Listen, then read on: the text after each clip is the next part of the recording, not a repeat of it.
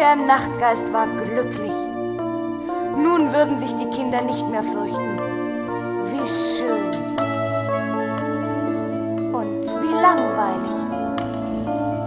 Wer träumte schon von einem sanften Oberbrüllmonster und lieben Traumgeistern, von lieblich singenden Heulgespenstern und einem freundlich lächelnden Nachtgeist? Schon bald war der schreckliche Nachtgeist mit seinen gruselgrausigen Freunden vergessen. Oder kennst du sie vielleicht?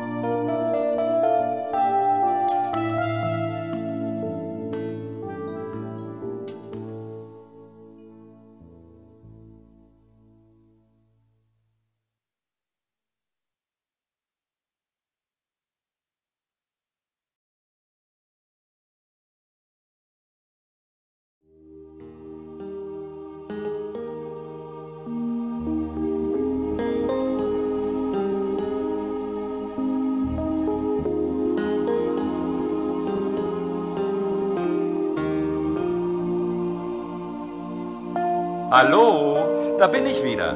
Ich, der Musikbär. Ihr kennt mich noch, oder?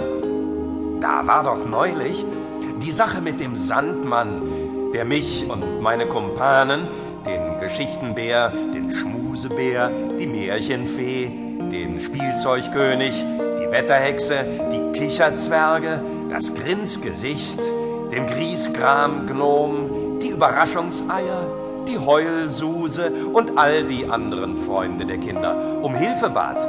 Nun, wir haben unser Bestes getan. Vielleicht hat es ja auch bei euch mit dem Einschlafen besser geklappt. Gestern Nacht also hatten wir uns wieder einmal alle auf unserer Festwiese unter der großen Tanne versammelt. Alle waren pünktlich, sogar der Sandmann. Und er war dieses Mal auch nicht so müde. Ihr habt mir mit euren Geschichten und mit eurer Musik sehr geholfen, erzählte er und sah uns ganz glücklich an. Jetzt macht mir die Arbeit wieder Spaß. Ich bin auch längst nicht mehr so nervös. Seht ihr?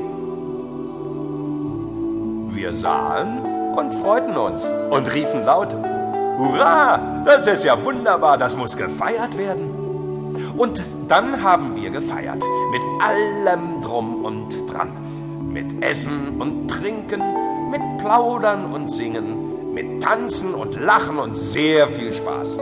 Laut war es und so fröhlich, dass der Mond wieder einmal überhaupt keine Lust zum Weiterziehen verspürte. Schunkelnd hing er in der Tannenspitze und lachte. Plötzlich aber verging ihm das Lachen. Ein kleines Ungetüm setzte sich auf seinen rechten Mundwinkel und fing an, drauf loszuschimpfen. Zum Totlachen sah das aus, wie der Mond zu lachen versuchte. Könnt ihr euch das vorstellen? Ein halber Mund lacht und die andere Hälfte sieht aus wie eine Trauerlippe. Ho, wir amüsierten uns sehr und lachten und lachten. Da wurde es dem Mond zu bunt. Er warf einen Mondstrahl auf die Wiese und stupste den Störenfried zu uns herunter. Viel Spaß noch, verabschiedete er sich mit einem schadenfrohen Kichern. Ich hab noch zu tun. Und schnell zog er weiter und ließ uns mit dem kleinen Schimpfling alleine. Da stand er nun, dieses fremde Kerlchen, und schimpfte und polterte und hüpfte erregt auf und ab. Wer, wer, wer bist du? fragte der Spielzeugkönig erschrocken. Oh, oh, oh, und was willst du hier? stammelte das Grinsgesicht. Warum störst du unser Fest? Wahrlich, wahrlich, brummte der Geschichtenbär. Man möchte doch auch einmal seinen Spaß haben polterte der Fremdling los und zeigte mit dem Finger auf den Sandmann, der sich hinter der Märchenfee zu verstecken versuchte. Der da kennt mich genau. Ich bin das Traumschäfchen und muss dringend mit dem Sandmann sprechen. Seit Wochen aber geht er mir aus dem Weg. Das Traumschäfchen trippelte zur Märchenfee, zog den Sandmann an seiner Nase hervor und schimpfte los. Du glaubst, es ist damit getan, die Kinder zum Einschlafen zu bringen? Ha! Du hast deine Ruhe. Wir aber müssen uns mit den Träumen der Kinder herumärgern. Und ich sage dir, manchmal sind es sehr böse Träume, die die Kinder im Schlaf erleben. Aber das interessiert dich ja gar nicht. Der Sandmann war sehr verlegen. Das mit den Träumen ist doch die Aufgabe von euch Traumschäfchen, stammelte er. Das Traumschäfchen wurde leise. Es ist aber eine sehr schwere Aufgabe. Manchmal bin ich so traurig, dass ich wütend werde. Warum machen dich die Träume der Kinder so traurig? fragte die Märchenfee. Sind es so schlimme Träume? Das Traumschäfchen nickte. Es gibt traurige Träume und lustige, Märchenträume und Lügenträume. Dann gibt es aber auch die dummen Träume, die die Kinder ängstigen. Sie wachen auf und fürchten sich. Manche weinen sogar. Ja, und wo ist dann der Sandmann, der ihnen wieder beim Einschlafen helfen soll? Weg ist er. Feste feiern und so weiter. Das tut mir leid, wirklich leid. Der Sandmann war nun auch sehr traurig und Tränen tropften über seine faltigen Backen.